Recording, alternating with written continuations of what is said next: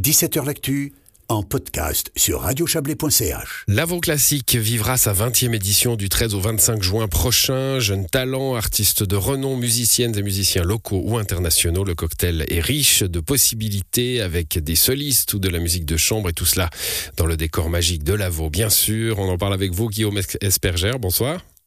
Bonjour. Vous êtes directeur artistique du, du, festival. Chaque édition est particulière, chaque édition est un bébé, mais euh, euh, le 20e anniversaire tout de même, c'est quelque chose?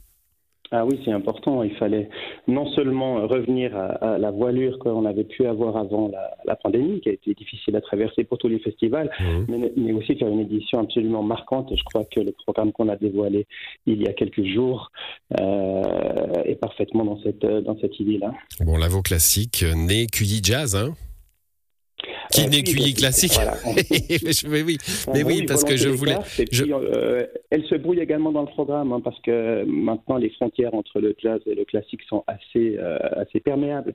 Et euh, j'en veux pour preuve d'ailleurs qu'un des artistes qui était invité à QI Jazz le sera également à l'Avo Classique, c'est l'accordéoniste Vincent Perrani.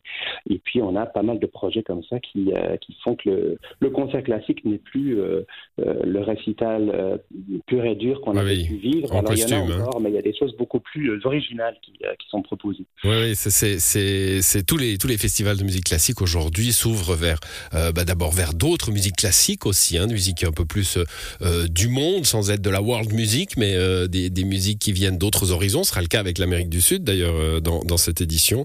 Je, je, me faisais la réflexion, j'ai fourché sur QI Jazz parce que ils ont eu 40 ans cette année, vous 20, il faut lancer le, le QI Rap pour garder maintenant ce, ce, cette tranche de 20 ans pour un nouveau festival alors, euh, ce n'est pas encore euh, l'objectif. J'offre l'idée.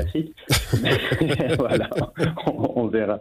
On verra. Pour l'instant, on est surtout, euh, on s'attelle surtout à faire une édition qui puisse rassembler un maximum de, festivaliers et avec des, projets originaux et, un lien toujours extrêmement fort avec les produits, les produits de Lavo et, et, notamment évidemment ceux de la vigne. Ben oui, parce que les concerts dégustation seront là, les balades dans le vignoble aussi. Hein, ça c'est un petit peu euh, euh, une de vos marques Absolument, absolument. Et puis, euh, comme vous l'avez dit, il y aura des concerts où on pourra déguster en écoutant le concert, profiter des, des plaisirs à la fois musicaux et gustatif euh, et puis échanger. Un, programme de concert finalement se, se, déroule un peu comme une dégustation et on veut surtout pouvoir donner un peu de la, de la diversité. Alors il y a des, il y a des très grands noms. Hein. Il y aura euh, Grigory Sokolov, euh, le plus grand pianiste au monde pour beaucoup, de, pour beaucoup de gens, qui, qui ouvrira le festival à Vevey le 13 juin.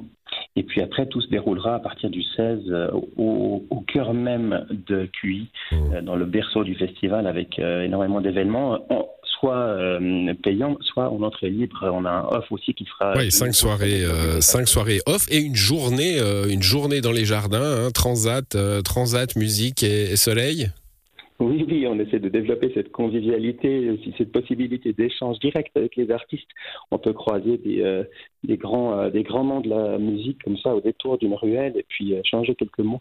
C'est une des, des marques de fabrique de, de la classique qu'on cherche vraiment à cultiver. Ben justement, ça, me, remet euh, dans, le parallèle ou la, fraternité qu'on peut trouver avec le QI Jazz. On parle toujours chaque année, comme avec vous, euh, avec les organisateurs du QI Jazz, qui mettent en avant évidemment cette, ce, ce monde du jazz où euh, les, artistes sont pas loin, ils traversent la rue, ils vont à leur concert, ils vont ensuite faire des jams. Alors les jams classiques, c'est moins, c'est moins fréquent, mais cette ambiance festivalière, les, les musiciens la, la goûtent aussi dans le monde du classique? Quand vous avez un artiste comme Grigory Sokolov ou, ou, en plus jeune Alexander Malofeev, qui est un jeune pianiste de, de 21 ans mais qui fait euh, presque 300 concerts par an, et ils sont contents de se retrouver dans un endroit aussi convivial et de pouvoir justement avoir des interactions avec des, des, euh, des gens du public et puis de pouvoir échanger de manière tout à fait euh, décontractée. Donc, mmh. C'est ce qu'on cherche à, à mettre en avant. Bon, le, le, programme est riche en tout cas. Euh, il est évidemment à, découvrir sur votre site internet. Je rappelle les dates. Hein, ça sera, euh, tiens, ben, je les ai perdus. Voilà, du 13 au 25 juin prochain. Il y a un, euh, un projet euh, que j'aimerais que vous m'expliquiez. C'est celui de Vassilena Serafimova, le projet Bar Mirror. Alors moi j'ai vu Black Mirror, hein, la série télé. C'est une série qui fait peur. On, on, va chercher de l'angoisse chez Bar. Pas du tout, pas du tout. Vasilena Serafimova, c'est une percussionniste bulgare euh, extrêmement talentueuse. Elle fait ce projet avec un pianiste qui s'appelle Thomas Enko, qui a à la fois le profil le classique et jazz, qui mène les deux carrières en parallèle. Et ce projet, il tourne autour de la musique de Bach, mais ils y amènent énormément de leur propre euh, composition et improvisation. Et il est absolument passionnant, ce projet. À découvrir euh, au Lavo Classique. Merci à vous. Bonne soirée. Merci beaucoup pour l'invitation. À très bientôt.